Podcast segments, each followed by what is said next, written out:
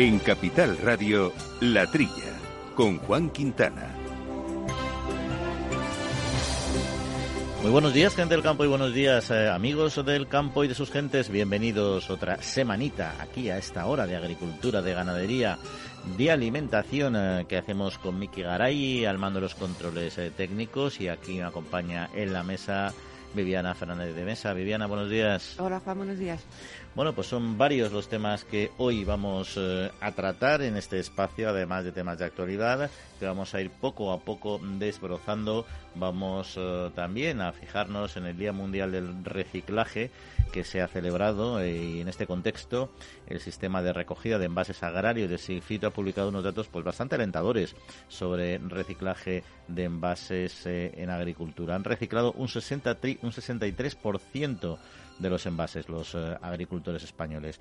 De ello vamos a hablar con eh, Rocío Pastor, directora de Sigfito. Y un tema también eh, apasionante, el tema del lobo. La semana pasada nos hacíamos eco de los resultados positivos a priori de una reunión del Ministerio del Miteco con eh, las organizaciones profesionales agrarias. Parecía que se replanteaban el proyecto, eh, planteaban actualizar nuevos datos o eso contaban. En fin, pues ha habido un batiburrillo, un lío que no, se, no entendemos todavía porque las comunidades autónomas ahora afirman que eso no es así, que el Ministerio sigue centrado en avanzar en su proyecto. De hecho, ha aprobado eh, la inclusión del lobo en ese listado de especies silvestres en régimen de protección especial y no sabemos entonces qué es lo que ha pasado, sinceramente, y nos queremos que nos lo cuente, al menos que nos cuente lo que sepan y sobre todo lo que eh, se habló en esa reunión con el Ministerio la semana pasada, Román Santalla, que es el responsable de ganadería de UPA. Y para estos y otros asuntos contamos también con la presencia, como siempre, con nosotros, de nuestro compañero Quintiliano Pérez Bonilla, alias Quinti. Quinti, muy buenos días. Muy buenos días, señor director. Muy buenos días, querida audiencia. Buenos días. Pues aquí estamos. Vamos a hablar de temías, este lo, tema lobo. Luego, cuando hablemos con Román, seguro que tendrás cosas que preguntarle, porque menudo lío que se está montando y, sobre todo, qué falta de comunicación, en mi opinión, por parte del ministerio, porque dicen unos una cosa, otros otra. Es un tema de falta de, conocimiento del asunto. Yo creo que ellos están primando los intereses de tipo político de algunos, de mantenerla y no enmendalla. Ahí está. a la realidad. Pues es cierto, y vamos a comentarlo en unos instantes. Les recuerdo nuestro correo electrónico, en todo caso, para cualquier cosa que nos quieran plantear, la trilla arroba capitalradio.es.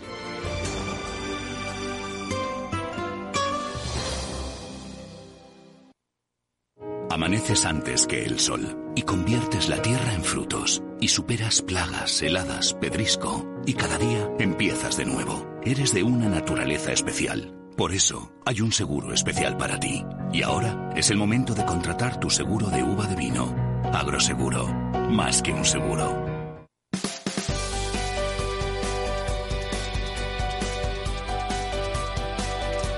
Pues eh, arrancamos con asunto de agroseguros. Precisamente recordamos que Agroseguros ha, elevado las indemnizaciones hasta los 225 millones de euros durante el primer cuatrimestre del año. Esto supone un aumento del 37% respecto al mismo periodo anterior. Los daños ocasionados por la borrasca Filomena, así como las heladas de los meses de marzo y abril sobre cultivos de cítricos, uvas, almendros, frutas y hortalizas, son las causas principales de este incremento. Y entramos ya en otros temas de actualidad. Por ejemplo, que el Ministerio, el ministro de Agricultura, Luis Planas, eh, presentó las acciones previstas en el Plan de Recuperación, de Transformación y Resiliencia para el sector agroalimentario y pesquero. Según Planas, el plan va a movilizar una inversión total de 1.500 millones de euros, incluyendo 1.051 del mecanismo de recuperación de otras fuentes de financiación pública y privada. Se basa en cuatro pilares fundamentales. La mejora de la eficiencia en regadíos, el impulso de la sostenibilidad y competitividad de la agricultura y la ganadería, una estrategia de digitalización del sector agroalimentario y del medio rural, perdón, así como la modernización del sector pesquero a través del impulso de la sostenibilidad, investigación, innovación y digitalización. Liliana, ¿cómo ves este noticia? Son datos, no sé si son suficientes. Sí, bueno, en realidad la Unión Europea va a movilizar una cantidad muy importante de, fondos para la recuperación económica después del COVID. A España para el año 2021-2023 se prevé que reciba 72.000 millones de euros. A mí ya las cifras me van porque me parece una, una cantidad muy importante. Esos 1.500 millones de euros, Planas va a destinar una parte muy importante para la modernización de regadíos, quiere modernizar 100.000 hectáreas y va a destinar 560 millones de euros. Otra partida importante se va a ir para la agricultura de precisión, 307 millones de euros. Y otra partida importante sería para lo que es la modernización en invernaderos, que, que destinará 120 millones de euros. En realidad, si tenemos en cuenta que la agricultura fue considerada un sector esencial durante la crisis del COVID, que no nos olvidemos la crisis del sector anterior a, la, crisis, que eran las movilizaciones de los agricultores, 1.500 millones de euros con, con, el montante que estamos hablando, tampoco me parece una cantidad especialmente importante. Sí, el caballo regalado no le mires el diente, como dices, pero se hace un poquito, un poquito escaso. Y es verdad que ha recordado muy bien que había una crisis previa que luego automáticamente se diluyó cuando arrancó la crisis del COVID y, los agricultores y ganaderos lógicamente dejaron ya de manifestarse y tiraron adelante para, para contribuir a la solución a la solución de una crisis mayor todavía que era la COVID, pero ahí estaba el problema. Y si continúa el problema, no se ha solucionado, ha sido como un paréntesis, pero el problema continúa. Ahí está, por eso que dentro de nada, ahora que parece que la pandemia de la COVID empieza a estar controlada, seguro que los agricultores tendrán mucho eh, que decir. Como sí quiero que Quinti nos diga algo en relación a un dato que voy a comentar ahora, que es el consumo de carne, que creció en volumen del 6,6% anual en España en el año 2020, año en el que se invirtió la tendencia a la baja de los últimos eh, por efecto de la pandemia y que llevó a una mayor compra, sobre todo en el hogar. El año pasado, por conocer algunos datos, se consumieron en España 2.430 millones de kilos de carne, de los que el 94% se realizó en el hogar y el resto fuera, lógicamente, en este contexto. Y mil, eh, casi 1.800 o 1.790 millones de kilos fueron eh, carne fresca. Somos grandes consumidores de carne, Quintiliano, en nuestro país. Pues sí, somos grandes consumidores. Yo creo que estamos por encima de los 50 kilos por persona y año en su conjunto, en, su conjunto, sí. Y sobre todo hay un detalle interesante, que, y eso me interesa comentarlo por muchos aspectos, porque está todo relacionado. Las carnes que más se consumen fundamentalmente son el pollo y el cerdo, es decir, son las carnes más, más baratas. Y son más baratas porque se producen en unos sistemas de producción, y valga la redundancia, que son muy respetuosas con el medio ambiente, con el bienestar animal, pero con una forma de producir, de producción diferente a lo que algunos quisieran. ¿no?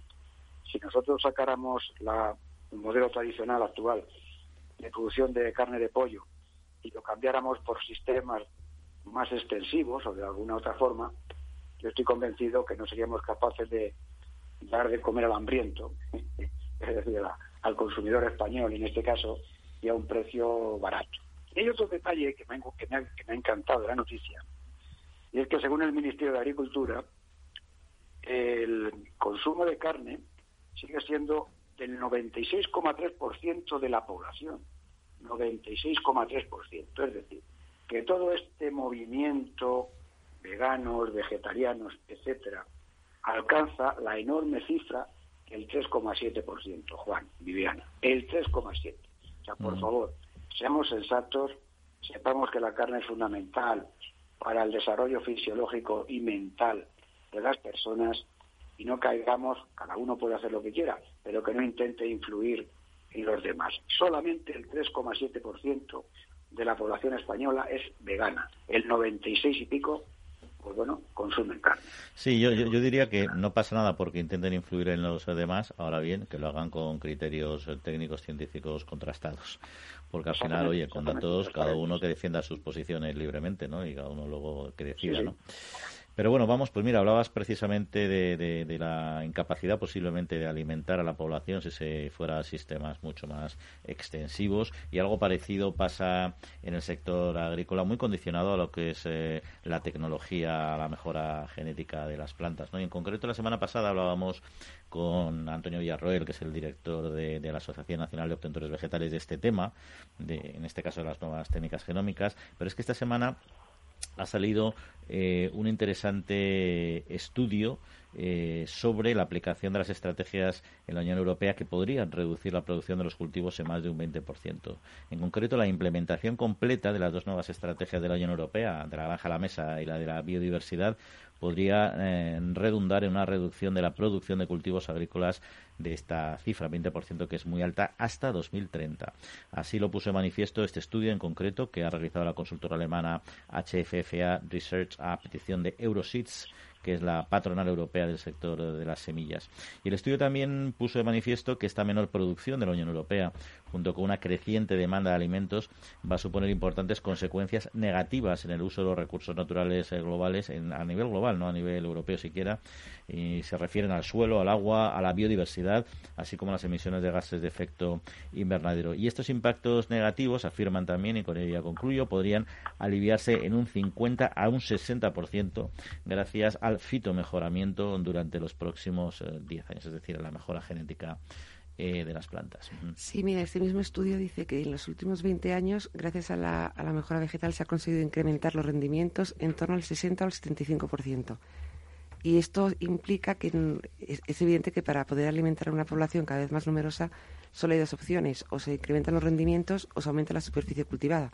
Si no se hubiese eh, producido este incremento en el, rendimiento de cultivos, eh, se hubiese tenido que utilizar otro tipo de tierra, como pueden ser selvas, eh, bosques, y estuviera implicado, teniendo en cuenta el efecto de sumidero de los gases de efecto invernadero, una, pues un, un daño ecológico más grande quizás. Por eso muchas veces cuando se dice Mm, Europa se ha puesto unas eh, unas metas muy ambiciosas, hay que medir un poco la ambición que se pone, porque lo que quitas por un lado lo puedes poner por otro.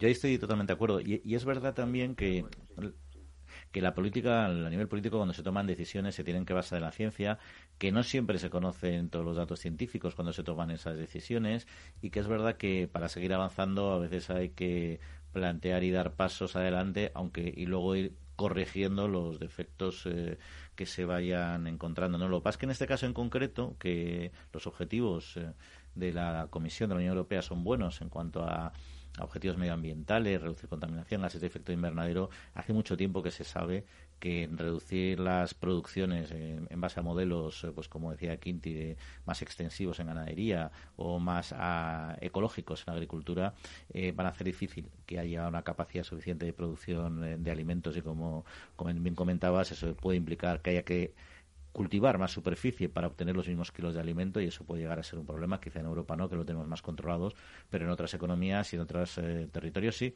Y el, reto medioambiental es un reto global, o sea, no podemos hacer como se hace en Europa, que es barrer hacia afuera. Tenemos un problema, bueno, hagámoslo nosotros así y, dejemos que otros espacios económicos menos desarrollados produzcan en condiciones que a nosotros no nos gustan, porque al final el problema medioambiental es un problema global de aumentar de 7.000 a 10.000 millones de personas en 30 años, como dice Viviana, eso es así. O sea, si Europa deja de producir alimentos, la ganadería tendría que importar cereales de otros países.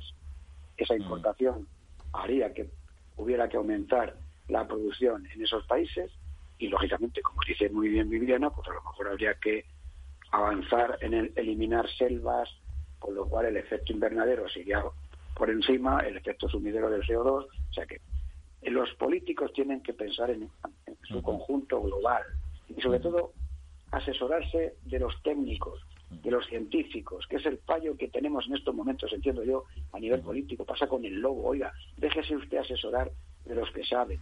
No solamente déjese usted influir por organizaciones, que esas organizaciones también tenían animalistas que solicitar la información de los científicos que conocen los temas, pero no vaya usted por libre pensando que está haciendo usted una labor positiva, porque posiblemente se está usted equivocando. Y en ese sentido yo creo que, que no vamos bien, ¿eh? no vamos bien. Oye, eh, Quinti, antes de entrar en el siguiente tema con nuestra invitada, eh, quería conocer tu opinión y que nos explicaras un poquito eh, una relación que ha establecido el Departamento de Sanidad Animal de Necker, que ha destacado que el desequilibrio en la biodiversidad afecta a la epidemiología de las eh, enfermedades?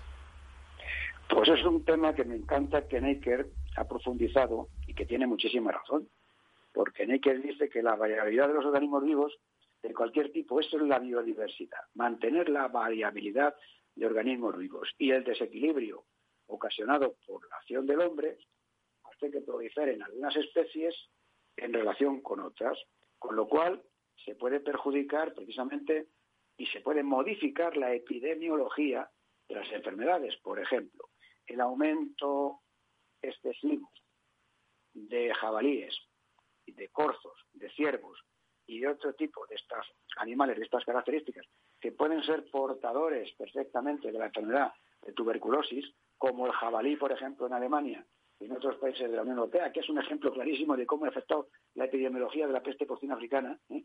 Que hace que se expanda con muchísima mayor facilidad este tipo de enfermedades. Esto es una realidad, esto es así. Esto, esto precisamente hablando del lobo, oiga, mantenga usted el equilibrio de las especies, porque si mantiene usted, si cambia usted este equilibrio de las especies, usted va a influir negativamente en un conjunto importante, tanto en el efecto de sanidad animal como en el efecto del mantenimiento de las otras especies. Y es así, es una realidad, Juan. Canta la noticia porque, porque lo dice muy bien dicho, está clarísimo. Pues mientras esperamos eh, que haya algún problema con la conexión con nuestra invitada, otro asunto que pongo sobre la mesa, y es que la Comisión Europea está evaluando la directiva sobre el uso sostenible de plaguicidas, eh, que tiene ya más de 10 años. Se prevé que la evaluación concluya el segundo trimestre del 2021 y la evaluación de impacto el cuarto trimestre de 2021. Y al final la propuesta legislativa podría estar sobre la mesa a final del primer trimestre de 2022. Todavía queda, pero el Comité Económico eh, y Social Europeo, pues bueno, ya ha contribuido a esta evaluación a través de su documento en el que se recogen opiniones de organizaciones de la sociedad civil en Estados miembros de la, de la Unión eh, Europea. Sí, pues realmente esta normativa tiene ya 10 años, lo que es eh, la relativa a los aspectos fitosanitarios. Es verdad que, hay que actualizar, está bien, está en, fase de consulta. El, el Comité Económico y Social, que es el representante de la sociedad civil del sector, pues ha hecho un, estudio y ha, puesto sus ideas sobre la mesa. El, incide en cuatro puntos. Uno dice que, las, que los aspectos que hace que se falle en lo que es la aplicación de los tratamientos fitosanitarios en muchas ocasiones se debe, se, debe al propio desconocimiento, que habría que tener más formación, eso está bien. Eh, incide también en que habría que hacer un mayor control o para que se utilicen de forma adecuada los fitosanitarios. Pero los dos puntos clave, que para mí son los más importantes, es que hablan de la ausencia de armonización de los productos que proceden de terceros países y otro aspecto también que es eh, muy importante es la falta de soluciones. En los últimos años hemos visto cómo se han quitado del mercado muchas materias activas sin que los agricultores tengan una solución eh, alternativa que sea mm, efectiva esto puede, pues en muchas ocasiones puede eh, provocar una bajada de hasta un 40% de los rendimientos. Realmente querer tener un sector agrario que sea competitivo eh, a nivel global con este grave problema que hemos comentado muchas veces en el programa de no tener una armonización con otros países que traen, que traen productos que yo sigo sin comprender porque una determinada materia activa puede dañar a las personas si se produce en la Unión Europea pero es inocuo si se produce en un tercer país porque entran muchos productos que utilizan materias activas que no se utilizan aquí porque aparentemente... Mm, sí, es, es, un contrasentido, o sea, tiene una explicación, pero para mí es un poco absurda también, y es que, bueno, al final tú tienes unos límites máximos de residuos y tú puedes entrar sin haberlos superado aunque tú ya has utilizado un producto prohibido aquí. Entonces aquí prohíbes el producto, al final luego en el mercado, pues como muchos productos que están en el mercado, evidentemente, no es que sean inocuos, pero utilizados adecuadamente, no dejan residuos o lo dejan de manera ínfima, pues pueden ser consumidos. Pero aún así es que hay, hay muchas moléculas que se están prohibiendo y productos a nivel europeo. Ese objetivo de conseguir reducir el 50% el uso de fitosanitarios en 2030 es un gran reto, porque como dices tú, el agricultor no tiene herramientas. Y si no tiene herramientas, pues aparte de las pérdidas que se pueden producir, y cada vez se van a producir más porque el cambio climático está generando un cambio en la biodiversidad, una, una adaptación de, de especies y de plagas de entrando en nuevos territorios que no están habituados a utilizar productos contra ellos. Y cuando hay productos, y son pocos, y no te dan otra alternativa, lo que haces es aumentar las dosis. Y eso también es eh, un gran problema. Lo que tienes que, porque al final hay una adaptación por parte de las plagas, de las malas hierbas, de las enfermedades, y tienes que incrementar las dosis. Por eso ahí hay un poco, hay unos problemas ahí bastante gordos con como, esta. Como dice Quinti también, en todos los aspectos hay que, hay que apoyarse en la ciencia y mm. seguir avanzando en eso. Yo creo que la prohibición, sin más, pues habrá que apoyar para que se consigan otros productos. De acuerdo, Viviana. Eh, además, sobre todo, una cosa. La Unión Europea tiene que ser coherente tiene que ser coherente. Los fitosanitarios son los medicamentos de las plantas, para que la gente lo entienda. No es una cosa mala, negativa, son los medicamentos de las plantas, igual que hay medicamentos de las personas y medicamentos de los animales. Muy bien. Como ha dicho Juan, si hay unos límites máximos de residuos, unos LMRs, y tú permites la importación de productos vegetales que han sido tratados en origen con unos fitosanitarios que están prohibidos en Europa, oiga, permita usted la utilización en Europa de esos mismos fitosanitarios y mantenga usted los mismos LMR, los mismos límites máximos de residuos. Oiga, este el límite máximo de residuos del país X no va a perjudicar a la, al, consumidor de la Unión y ese mismo fitosanitario en la Unión sí. Hmm. Oiga, si tiene usted un LMR, un límite máximo de residuos, no sea usted incoherente o prohíbe usted la entrada o permite usted la utilización en Europa, porque no tiene sentido. Si usted lo que quiere es la salud pública y la salud de los consumidores, no me puede usted hacer unas cosas que no tienen, que no pueden, que no cuadran, ¿no? No sé cómo lo veis, pero no tiene sentido de ninguna clase, ¿no? Pues estamos, de, estamos de acuerdo en bastantes, en bastantes de estas cuestiones, Quinti. Pero lo que estamos de acuerdo es que el tiempo vuela y seguimos aquí hablando de campo en la trilla de Capital Radio. Actitud agro es esfuerzo, es dedicación, superación. Y en Agrobank también es tramitar la PAC por ti, anticipártela cuando lo necesites y ofrecerte un práctico termo con tazas cuando la domicilias. 40.000 unidades disponibles. Infórmate en caixabank.es barra agrobank. Agrobank, contigo para seguir creciendo.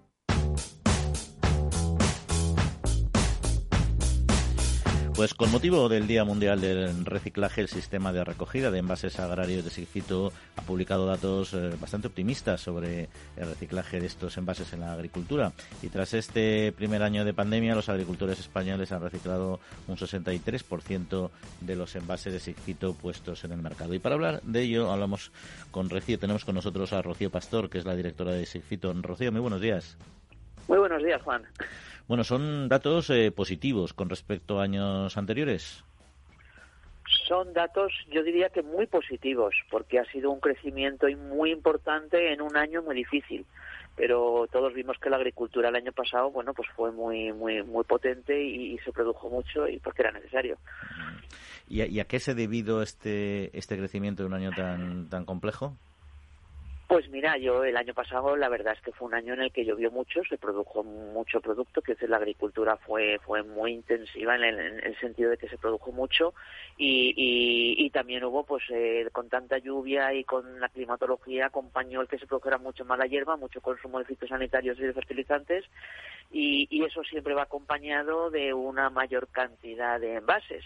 Eh, pero podía haberse producido mayor cantidad de envases y haber crecido solo en el porcentaje que estábamos siempre, ¿no? Pero yo creo que el año pasado la gente eh, nos concienciamos todos mucho más. Con todo esto de la pandemia nos concienciamos de que eran, eh, eran importantes otras cosas, como era la naturaleza, como era la salud, etcétera, y eso ha hecho que los agricultores nos traigan más envases y hemos crecido tres puntos, es decir, de 60 al 63%, pues es un crecimiento importante. Mm. ¿Y también en adhesiones habéis evolucionado favorablemente?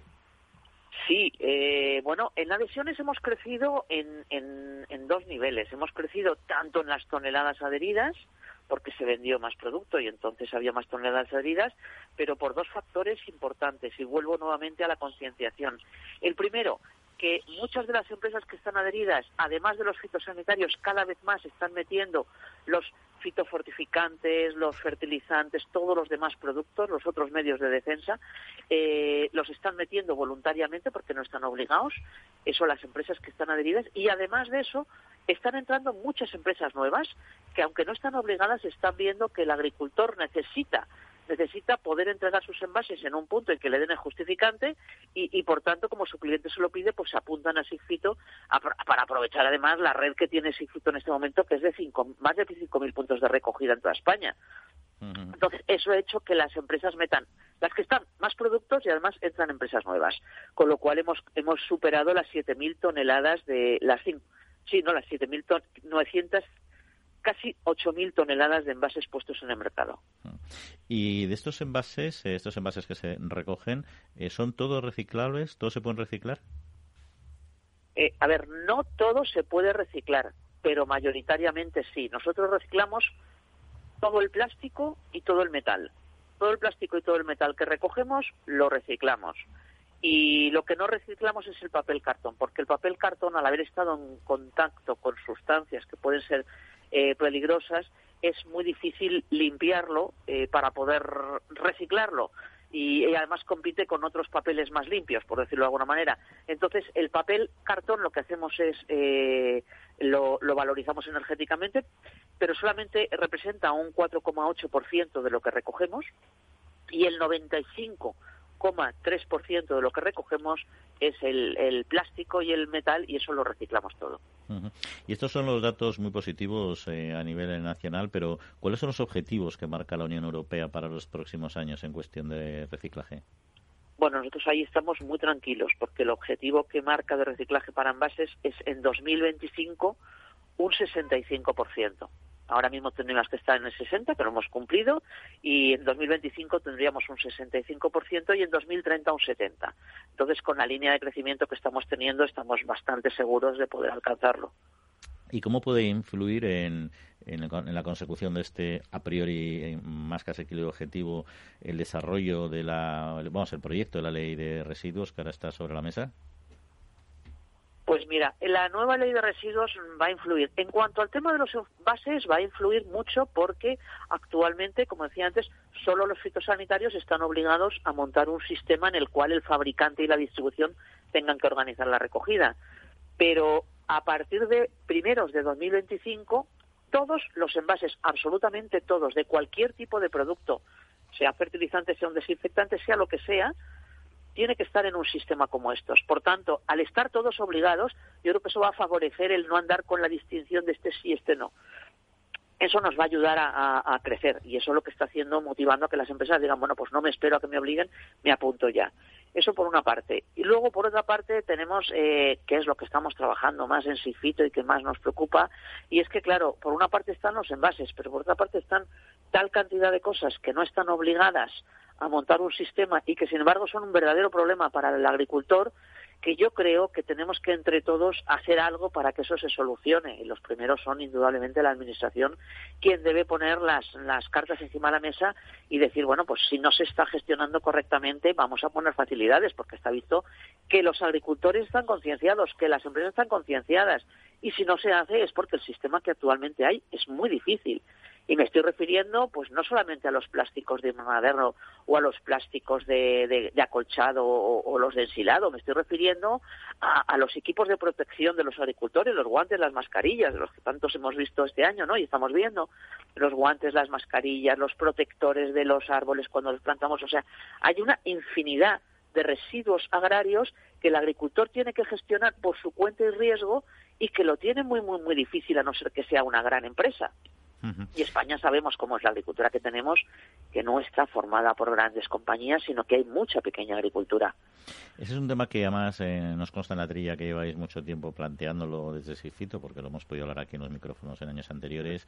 Eh, no sé si se ha perdido una oportunidad o ha perdido la Administración una oportunidad con esta ley de residuos de realmente facilitar, eh, ampliar, digamos, la, la actividad de SIGFITO para poder abordar y, gestionar adecuadamente este, este, otro tipo de residuos. O a lo mejor han dejado alguna puerta abierta, no lo sé. Eh, a ver, la ley, como todo, podía haber sido, yo siempre soy muy optimista, ¿no? Eh, la ley podía haber sido más ambiciosa y haber llegado a más. Eh, se ha quedado, o se va a quedar, porque, bueno, se ha aprobado en Consejo de Ministros, todavía no he visto el texto definitivo, creo que se va a quedar con una ambición un poco frenada en el sentido de que sí que va a regular los plásticos agrarios, pero es que mm, en esos plásticos agrarios no está incluyendo todo. Y te digo, por ejemplo, nosotros llevamos muchos años intentando gestionar las trampas de captura de insectos. Eso no entra ni en los envases ni en los plásticos agrarios. Eh, los guantes, las mascarillas, todo ese tipo de cosas, las tuberías de riego, todo ese tipo de cosas no entra dentro de ese capítulo de plásticos agrarios. Eh, y, y no parece que lo vayan a abordar. Es verdad que parece ser que va a haber una cosa que ellos llaman los acuerdos voluntarios, lo que pasa es que también existían en las anteriores leyes, que se podrán regular, pero el problema de los acuerdos voluntarios es que mm, al final cuando intentas desarrollarlos nos encontramos con el gran problema de la armonización. Y, es que cuando intentas regularlos, como no está cubierto en una ley nacional, empezamos ya con esta ley me, lo permite y esta ley no me lo permite, y, y, empezamos con el gran problema de que yo vendo una, nos ha pasado con las trampas, ¿eh?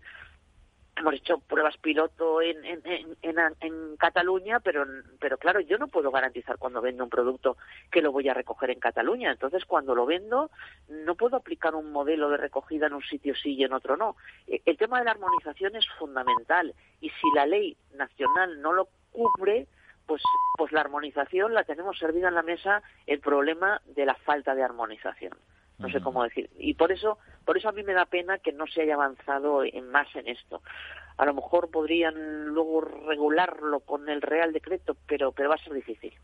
Y ya, Rocío, eh, para terminar, eh, más allá de, los objetivos establecidos de reciclaje por la Unión Europea, etcétera, ¿cuáles son los objetivos de SIFITO para los próximos años?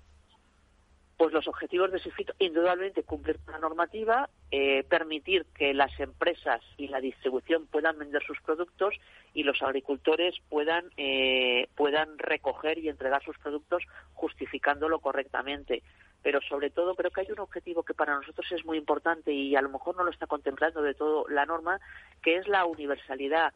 El, el decir que cuando yo le vendo un producto a cualquier agricultor, sea grande, sea pequeño, esté en una zona donde hay una agricultura intensiva o esté en una zona de montaña donde la agricultura es más pequeña, hay que llegar a todos ellos y hay que permitir que todos ellos al final puedan cumplir con la ley. No se trata de que la ley la cumpla solo el fabricante y la distribución, se trata de que la pueda cumplir también el agricultor y hay que darles el servicio, pese a que a lo mejor sea mucho más caro el recoger en un sitio que en otro. Rocío Pastor, directora de Sicito. Pues Rocío, muchas gracias como siempre por acompañarnos en esta otra ocasión. Vale, muchas gracias a vosotros. Un saludo.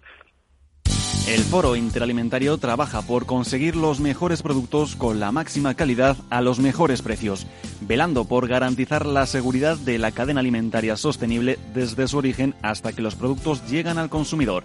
Para ello cuenta con el compromiso de las empresas que lo integran, que apuestan por la seguridad, la calidad, la investigación, la innovación y la justa retribución de todos los agentes de la cadena.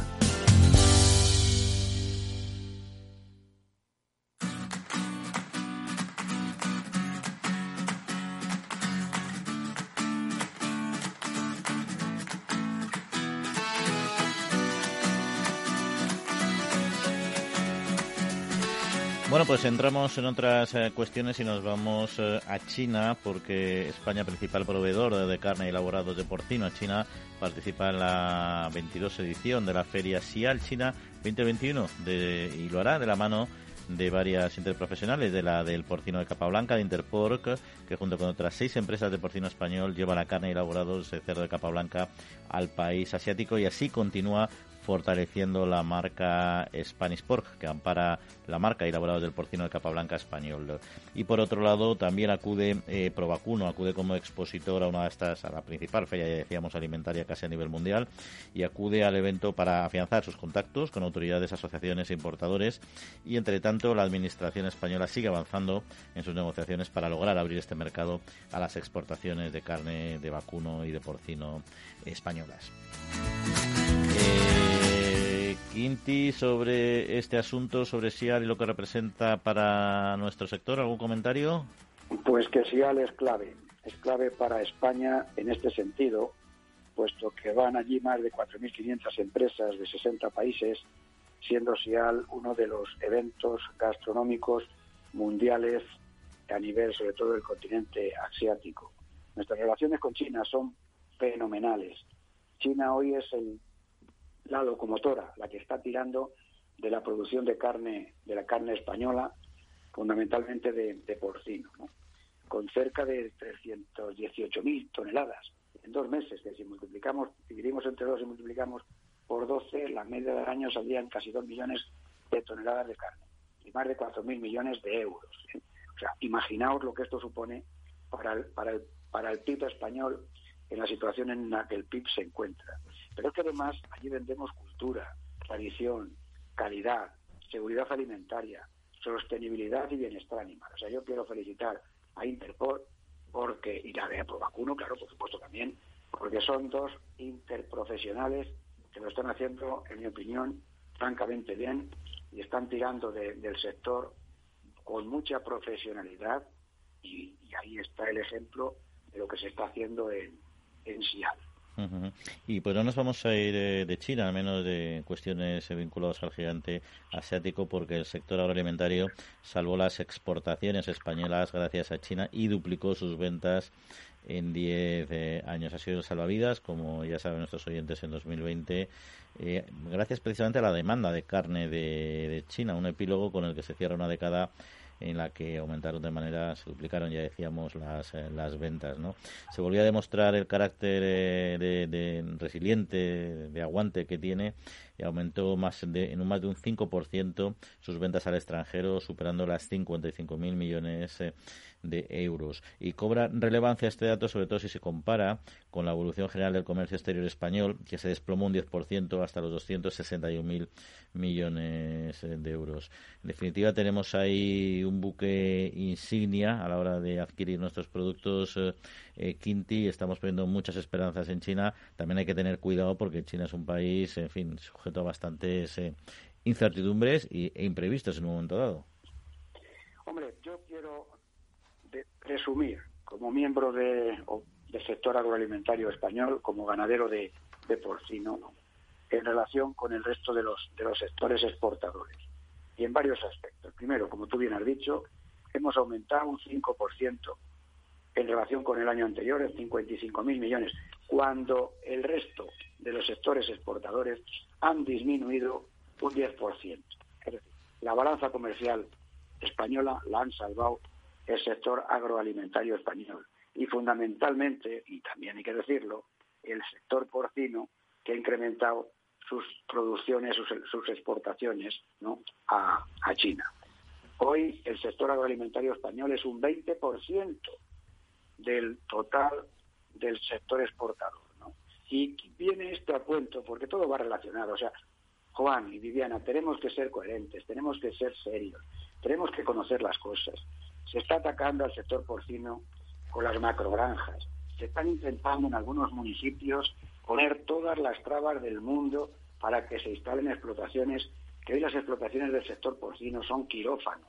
Los mataderos son instalaciones absolutamente irreconocibles en cuanto a sanidad e higiene. ¿Por qué los ayuntamientos de algunos municipios, influenciados por no sé quién, no quieren aumentar el, número de puestos de trabajo en esos mismos municipios y no se dan cuenta de que el sector porcino y el sector agroalimentario en su conjunto es el buque insignia de las exportaciones, trayendo un montón de, economía para, salvar el, Producto Interior Bruto. No lo entiendo, de verdad. Mm. Y encima, cuando se nos ataca por los gases de efecto invernadero al sector agroalimentario español, que solamente produce un 7%, resulta que el resto de los sectores exportan menos, contaminan más y nadie se mete con ellos.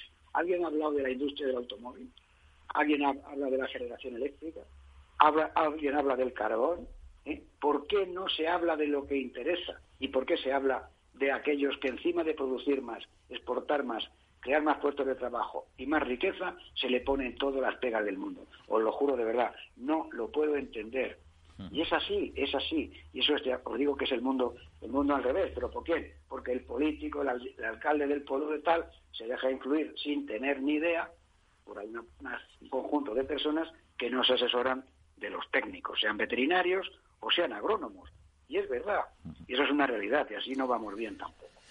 Eh, no va bien o parece que puede tener dificultades es el sector eh, de la fruta y tiene mucho que ver con eh, lo que hemos comentado anteriormente, también vinculado a disponibilidad o no disponibilidad de productos, de tecnologías, sobre todo por los cambios eh, en el clima, que al final es lo que generan adaptaciones, pérdidas y entradas de nuevos cultivos. Y esto lo digo porque los resultados de un estudio realizado por investigadores de la Universidad Politécnica de Madrid y de la Universidad de Castilla-La Mancha evidencian que la pronosticada reducción futura y ya presente de temperaturas frías puede comprometer la viabilidad para algunas variedades de frutales y zonas productivas en nuestro país para una producción eh, exitosa de fruta, ya saben los oyentes que necesitan acumular frío invernal. No solo necesitan agua y temperaturas suaves en primavera. Eh, así que el estudio bueno destaca la importancia de desarrollar estrategias de adaptación, en, el fondo, en el fondo mejora genética, y para eso las nuevas tecnologías y los avances técnicos genómicos son, son clave para poder adaptarse. ¿no? El desarrollo de, nuestros eh, eh, cultivares eh, también ayudaría a mejorar la viabilidad de los cultivos de árboles durante la segunda mitad del siglo XXI, que es uno de los retos. Y estamos ahí, como siempre, con la climatología a cuestas, ¿no? Sí, realmente los frutales necesitan unas horas de frío para poder para, tener una, una, floración que sea regular. Si no las tienen, pues lo que va, lo que va a producir es una bajada de rendimientos y, y, y unas pérdidas económicas para el agricultor. Eh, al final ese estudio dice pues que pues lo que decías tú Juan más investigación más mejora genética o mover los cultivos de sitio yo casi abogo más por la investigación y, la genética y, variedades que estén más adaptadas al, cambio climático que, es evidente. Sí, porque eh, habíamos visto, decíamos recientemente que era, por ejemplo, o sea, eh, perdón, olivar viñedo, hay en muchas zonas, en muchas latitudes, evidentemente, distintas variedades, pero se están extendiendo mucho a los países eh, más del norte. Y Suecia, por ejemplo, que nunca ha sido un gran productor de vino, evidentemente, tiene sus blancos y sus cosas, ahora está empezando a, tener un desarrollo vinícola, un vitivinícola bastante más elevado de lo que esperaban hace años. Y eso se debe precisamente, en este caso, a la subida de, las temperaturas. O sea que estamos sujetos a, más un cambio bastante acelerado. Hay gente que pone en cuestión el, el cambio. Yo siempre que hablo con con compañeros o con amigos o con amigas, al final digo, a ver, si yo al final tenemos un termómetro que es la evolución de los cultivos, cómo van desapareciendo unas variedades o, teniendo más problemas en nuestras latitudes y subiendo en función de la temperatura hacia el norte, ¿no? Sí, el cambio climático ha existido desde siempre, eso es evidente. Lo que ya el, ritmo al que se está produciendo ahora, no sé la, si es tan acelerado como dicen unos o tampoco o tampoco acelerado como dicen otros. Eh, hay mucha literatura sobre eso y y como decimos siempre, más ciencia, más técnico y más investigación, como dice Quinti, y más expertos en el tema. Ahí está. Bueno, pues vamos a dejar este asunto por ahora porque vamos a pasar a otro apasionante que tratamos desgraciadamente ya en casi todos los programas, que es el del lobo. El Foro Interalimentario es una asociación sin ánimo de lucro que agrupa empresas punteras del sector agroalimentario que trabajan con más de 22.000 pymes y productores primarios. Las empresas del foro sustentan más de 90.000 puestos de trabajo y destinaron casi 200 millones de euros a actividades de investigación e innovación y al desarrollo de nuevos sistemas de producción alimentaria.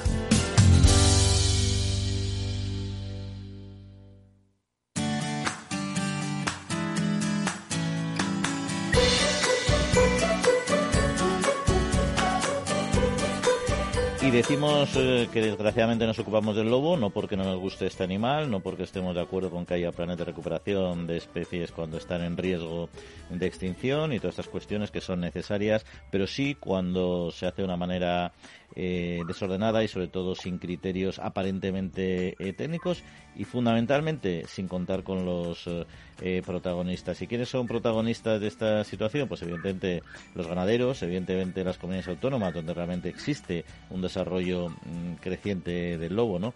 Y hay que recordar que la semana pasada, tras la reunión con las organizaciones profesionales agrarias, parecía que el tema se había reconducido y así nos hicimos con este programa. Pero bueno, donde dije digo, digo, digo, y ahora parece que el proyecto sigue adelante.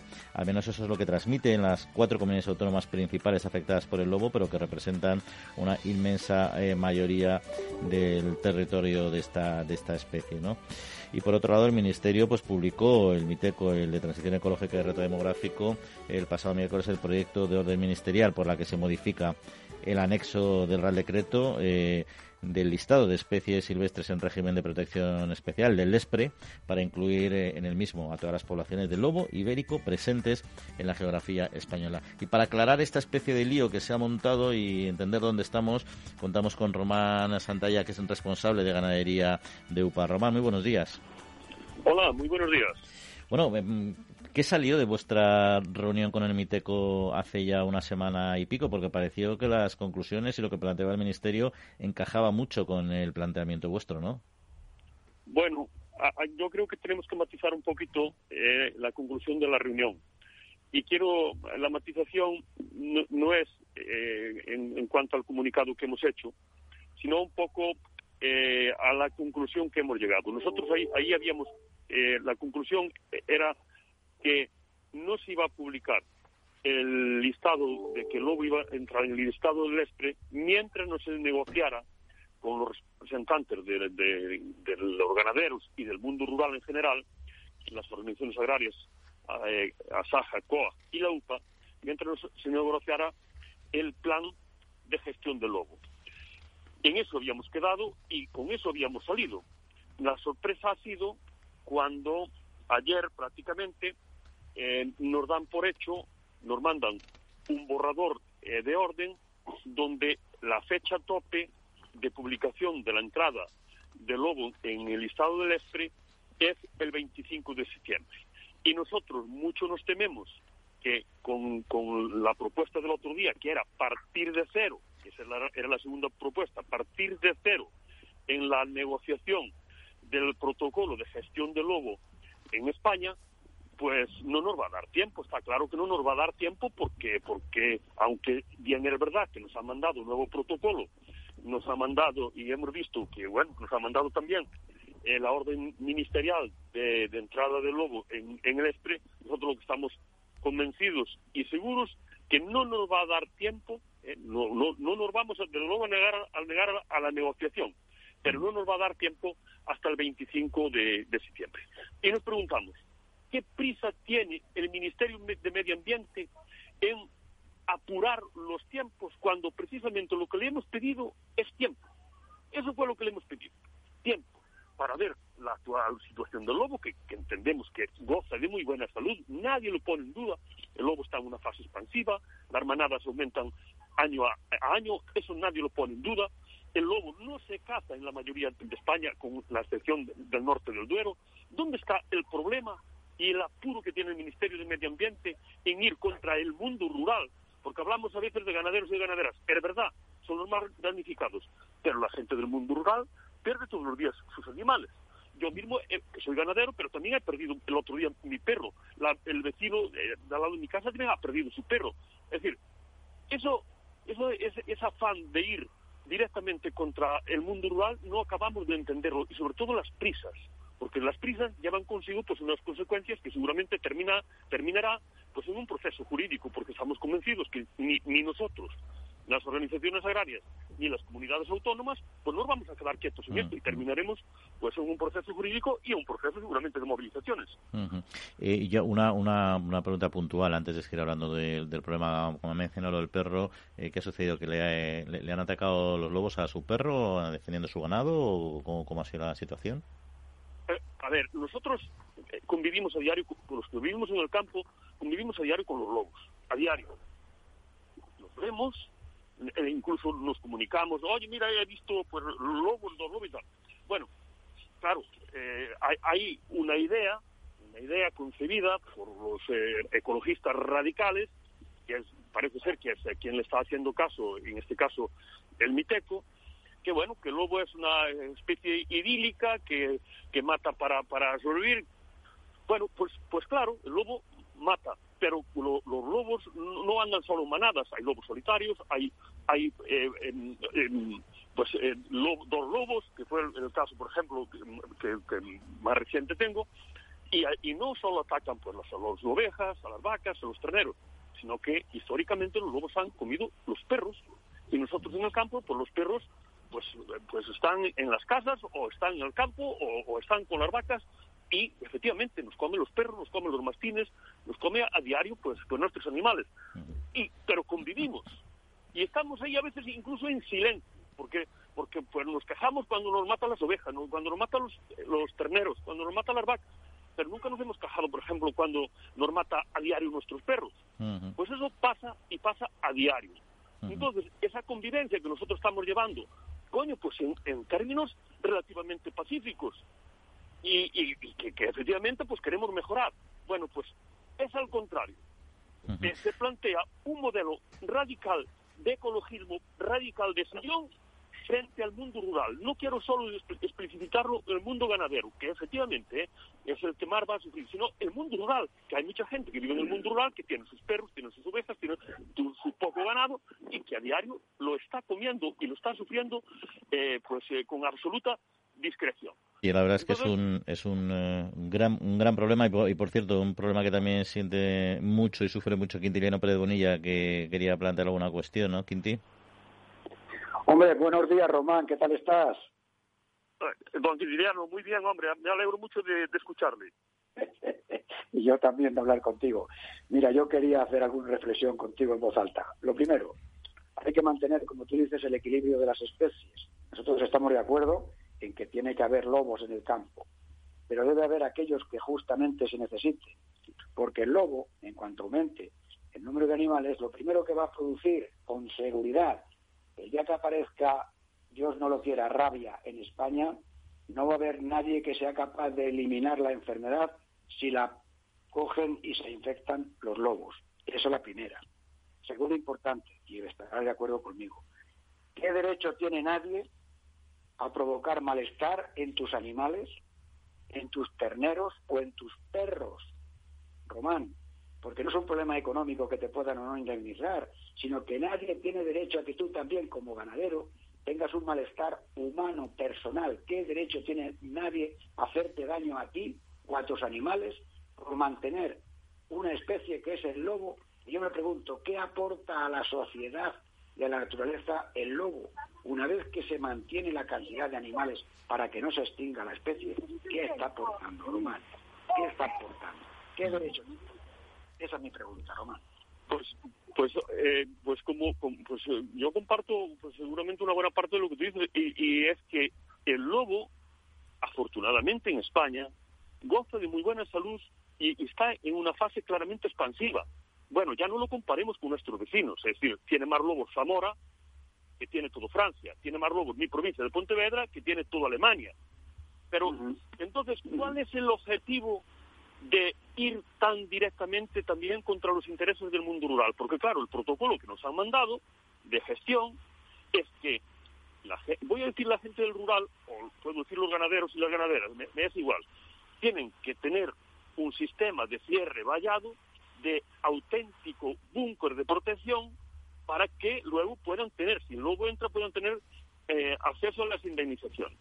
Yo creo que esto seremos capaces de corregirlo, pero lo que me refiero es que eh, no se puede plantear de principio un protocolo tan radical en un modelo que estamos gestionando desde hace, desde hace muchos años, y me atrevería incluso a decir eh, casi cientos de años, de que hemos convivido, seguimos conviviendo, pues sufrimos las consecuencias, como digo muchas veces, en silencio, porque todos los queremos, los queremos a nuestros animales cuando los vemos degollados.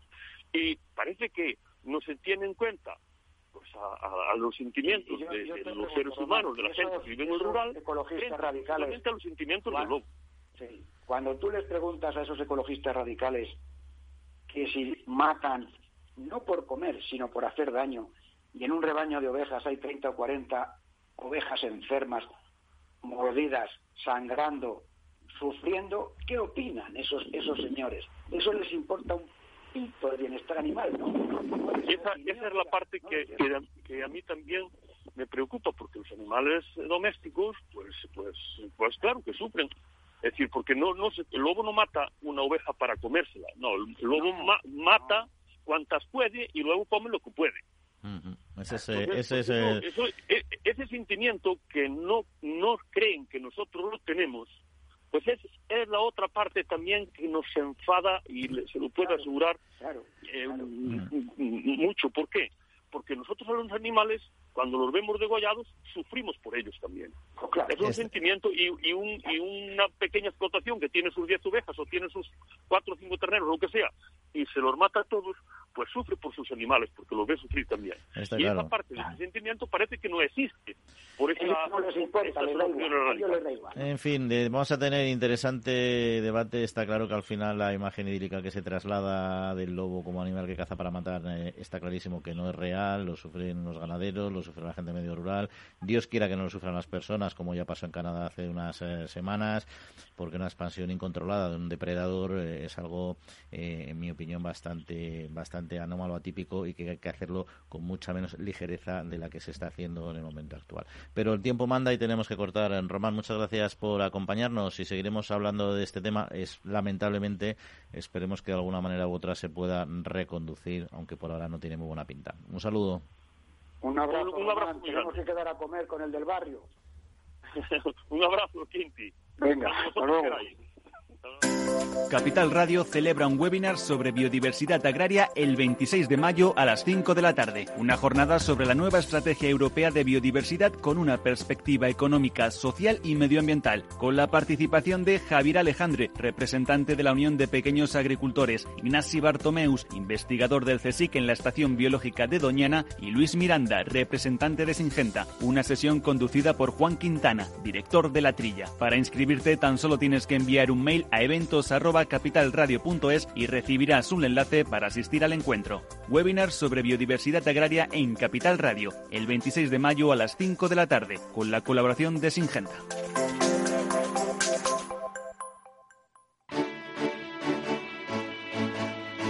Pues Quinti, no sé si has mandado ya el email ¿eh? para conectarte al webinar, ¿eh? eh a eventos arroba capitalradio.es, que es el miércoles que viene. Acabe el programa, cuando acabe el programa. Ahí está, Viviana ya sé que ha mandado tres o cuatro porque quiere incorporar a mucha gente, pero bueno, ahí estamos. bueno, hablaremos de un tema, la verdad es que bromas aparte, muy interesante y con gente muy profesional en un momento donde la estrategia de biodiversidad es clave para el futuro de la Unión Europea y como siempre aquí en la trilla, en este caso, en este webinar, intentamos ver esa cara oculta que a veces eh, no se muestra igual que estábamos hablando con el tema del lobo, que es un tema que yo creo que nos duele a todos especialmente. Pero antes de rematar el programa, incluso este tema, quizás si queremos decir algo más, un par de noticias en formato rápido. Y es que ICEX eh, España Exportación e Inversiones ha puesto en marcha el sello de calidad Restaurantes de España, bueno, Restaurants from Spain, because, eh, digo, porque es para distinguir aquellos establecimientos que fuera de España ofrecen productos nacionales y una auténtica cocina española de calidad. El proceso de certificación culmina con el análisis y validación de un comité integrado por la Real Academia de Gastronomía, el Ministerio de Agricultura, Pesca y Alimentación, Interporc y la Federación Española del Vino y la Guía Repsol, entre otros. Y la nueva estrategia europea de recuperación del medio rural y de los pueblos puede suponer un gran trampolín en concreto para el Principado de Asturias, cuyas marcas de comercialización se han convertido en seña de identidad. Eh, que solo debe ir a más y la nueva España eh, analizó todos estos factores precisamente en un encuentro digital eh, con el título Un nuevo futuro rural y con el patrocinio de Caja Rural de Asturias, el Foro Interalimentario y el Ayuntamiento de Oviedo. Bueno, pues eh, Quinti, nos quedan un par de minutos. Eh, la verdad, el tema del lobo es curioso lo que ha mencionado hoy de los perros, ¿eh? que al final, imagínese un ciudadano de cualquiera, de, la capital, de provincia, de donde sea, que le maten a su perro y encima haya una ley que favorezca el desarrollo de los animales que maten a su perro. los que tenemos perros, que son parte de la familia y que... pero, pero como tú mates a un lobo, la has liado. ¿eh? O sea, el problema está clarísimo. O sea, tú mm. tienes un perro que convive contigo, que no se mete con nadie, es un animal perfectamente equilibrado, ¿eh? y, llega un lobo y te mata al perro y no pasa nada. Ahora, como ese perro se le ocurra matar al lobo, pasa a la cárcel. ¿eh? Mm. el problema es que tiene que la marinera, por culpa de unos señores que son unos ecologistas absolutamente sin base científica ninguna, porque es lo que estamos diciendo, base científica. ¿El lobo para qué está? En la naturaleza, que se mantenga un número de, de animales de la especie. Bien, pero oiga, está muy bien, pero que no se meta con nadie. Esto, es un tema, yo entiendo, de derecho penal, coño. Y otro dato, otro dato, sí, de acuerdo, de acuerdo. Conmigo y con mi perro, y, tiene sentido. Y otro dato muy interesante que quiero resaltar que ha dado nuestro invitado, eh, hablando tú, como comentabas, la necesidad de que haya lobos. En fin, yo eso siempre lo he discutido, no veo que necesidad, ah, creo que no hay ninguna necesidad de que haya lobos en, libertad, en libertad completa, así como bien dices, recuperación de población, en zonas de acceso restringido, etcétera. Pues lo que le ha dicho, que haya más lobos en Zamora que en Alemania. Ahí, está, más lobos en Zamora que en Francia y más lobos eh, que, en, en, eh, Pontevedra que en Alemania. Es que es una barbaridad. Tú fíjate, tú fíjate, ¿Qué necesidad? O sea, los pobres alemanes están sin lobos, están llorando por las esquinas todos los días, Nacho. Y, además ahora que han decidido hacer corredores para que se junten los lobos de Alemania con los lobos españoles y tal. Digo, que vayan para arriba, ¿no? Joder, pues que les pongan un peaje como a las autopistas, al menos, cobren por, lobo que pase, ¿no? La verdad es que son... ¿Qué nivel? Son, nivel? Son ideas peregrinas, ¿no?